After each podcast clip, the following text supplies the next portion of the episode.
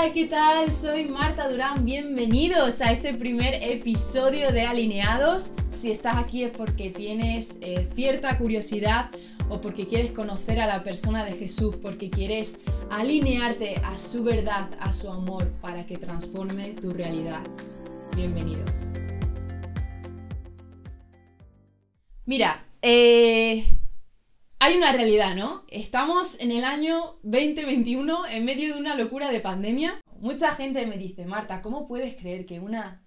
¿Cómo puedes creer que una Biblia, unas escrituras? O sea, ¿cómo puedes creer que eso que está ahí escrito haya sido inspirado por Dios? ¿Cómo puedes seguir la aplicación de unos principios, de unos valores que están escritos hace 2000 años ¿Y cómo puedes eso compaginarlo con la sociedad con la que vivimos hoy en día? Si queremos aplicar esa lógica loca, si Dios es sobrenatural, van a pasar cosas sobrenaturales. Si Dios es sobrenatural, Él puede inspirar de una manera sobrenatural. Y mira, me encanta la Biblia porque está llena de hechos, situaciones y momentos totalmente inesperados. Y aunque la razón por la que está escrita la Biblia es por la persona de Jesús desde Génesis hasta Apocalipsis, apunta a su persona, estas situaciones que no esperamos son afrontadas por personas como tú y como yo, personas con inseguridades, eh, con miedos. Yo he fallado tantas veces a la persona de Jesús y ver cómo Jesús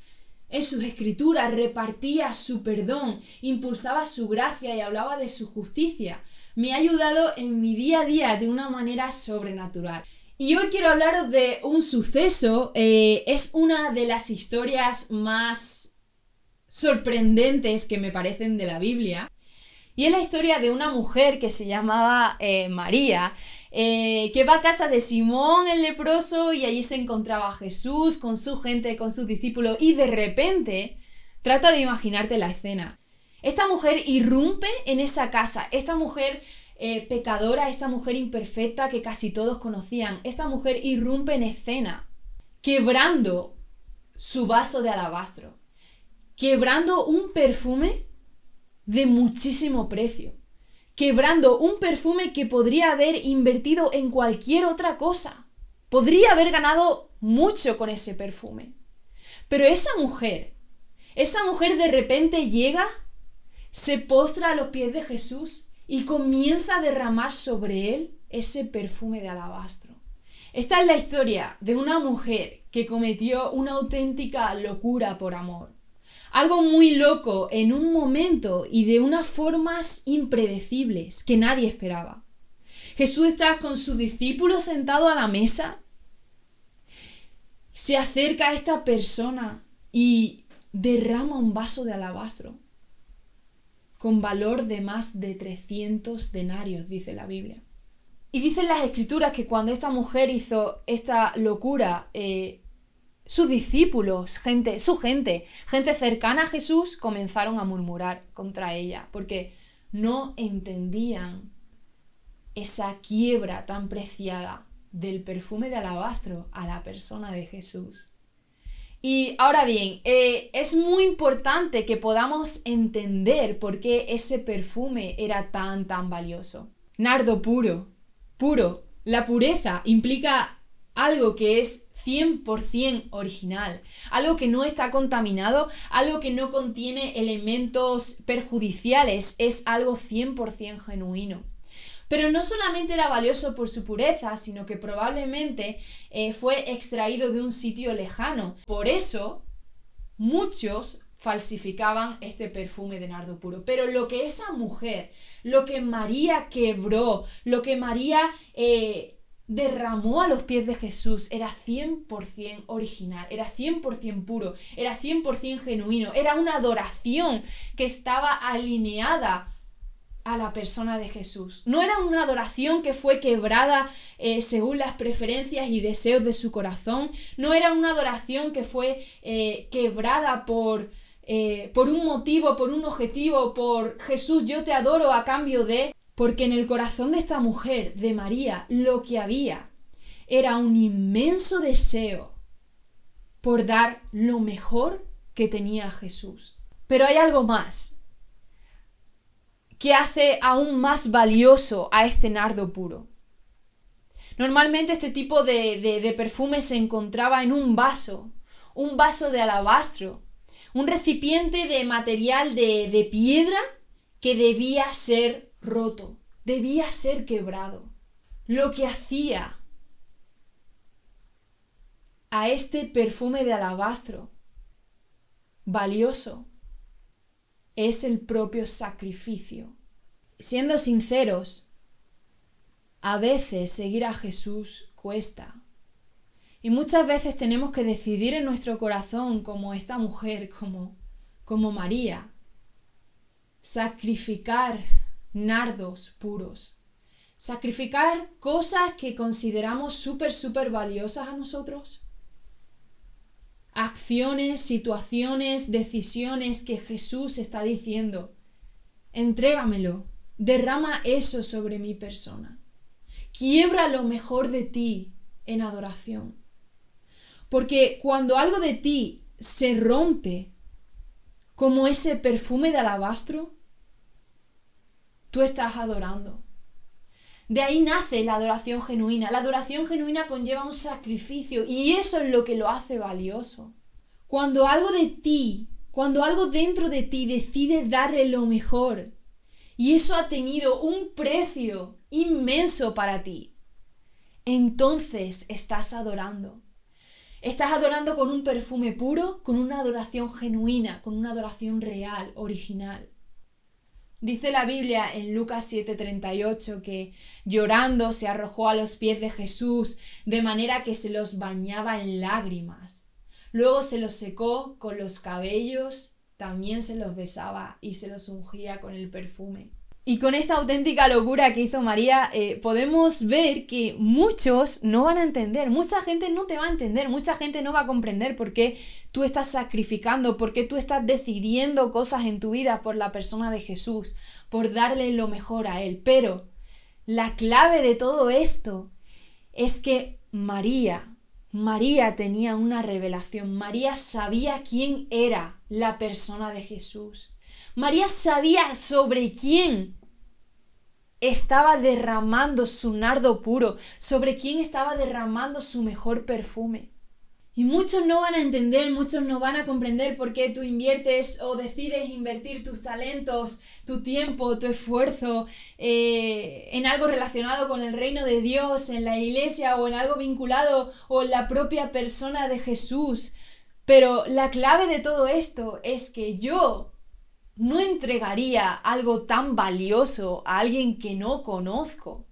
La clave de todo esto es que yo no sacrificaría mi mejor adoración, lo más puro de mi vida, a alguien con el que no tengo ningún tipo de relación. La clave de todo esto es que María conocía a la persona de Jesús. María tenía una revelación de que mientras que ella quebró su vaso y estaba derramando ese perfume con sus lágrimas sobre los pies de Jesús, ella sabía, ella tenía una convicción de que estaba entregando lo mejor al mayor merecedor de una adoración genuina. María sabía que Él era santo, que Él es santo. Y la santidad es merecedora de la pureza, de tu mejor perfume. Y dice la Biblia en Juan 12.3 eh, que la casa se llenó con la fragancia del perfume. Y esto me encanta, ¿sabes? Porque cuando nosotros sacrificamos lo mejor en adoración a Jesús, eso tiene fruto. Eh, contagia.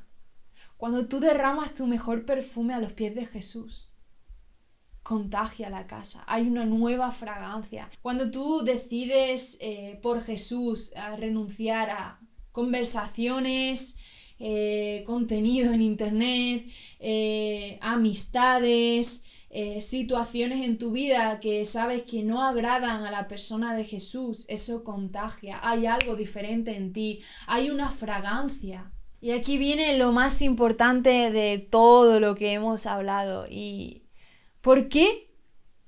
¿Por qué Dios es merecedor de nuestro mejor perfume? ¿Por qué Dios es merecedor de nuestra mejor adoración?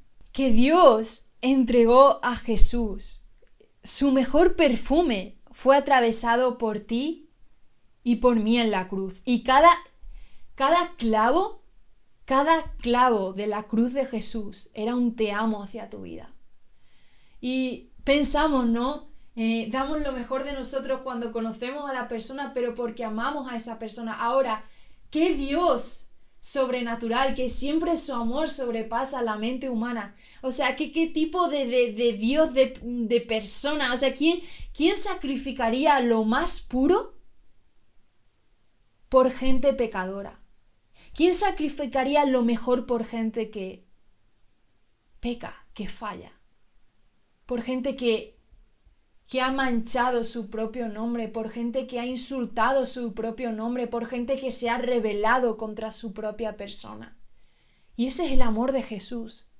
Por eso digo que Dios es que simplemente y asombrosamente Dios es digno. Y mira, nunca, nunca vamos a poder eh, igualar lo que Jesús hizo en la cruz, obviamente es totalmente inigualable, pero quizás Dios te está pidiendo hoy que le entregues tu mejor vaso de alabastro a Él. Y para que sea adoración es necesario un quebrantamiento como ese vaso que fue quebrado, entonces será genuino. Cuando Jesús me habló esto a través de la Biblia, eh,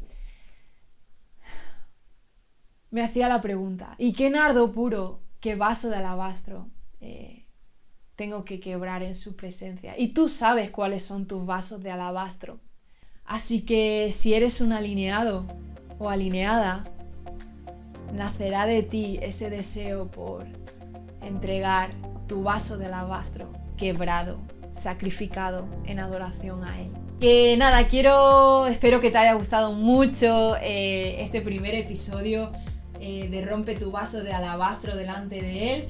Y nada, solo quería animarte si conoces a más alineados o alineadas que tú dices como, wow, este programa le puede encantar. O quizás esta persona necesita escuchar esto, pues corre la voz a tope. Gracias por sumarte a la comunidad de alineados a su realidad para que su amor transforme la nuestra. Si aún no te has suscrito, este es tu gran momento, esta es tu gran oportunidad. La verdad es que ayudaría muchísimo. Eh, compartiendo este vídeo. También lo tenéis en otra plataforma como Spotify, eh, ahí podéis escucharme y nada, nos vemos en el próximo episodio de Alineados. Os mando un súper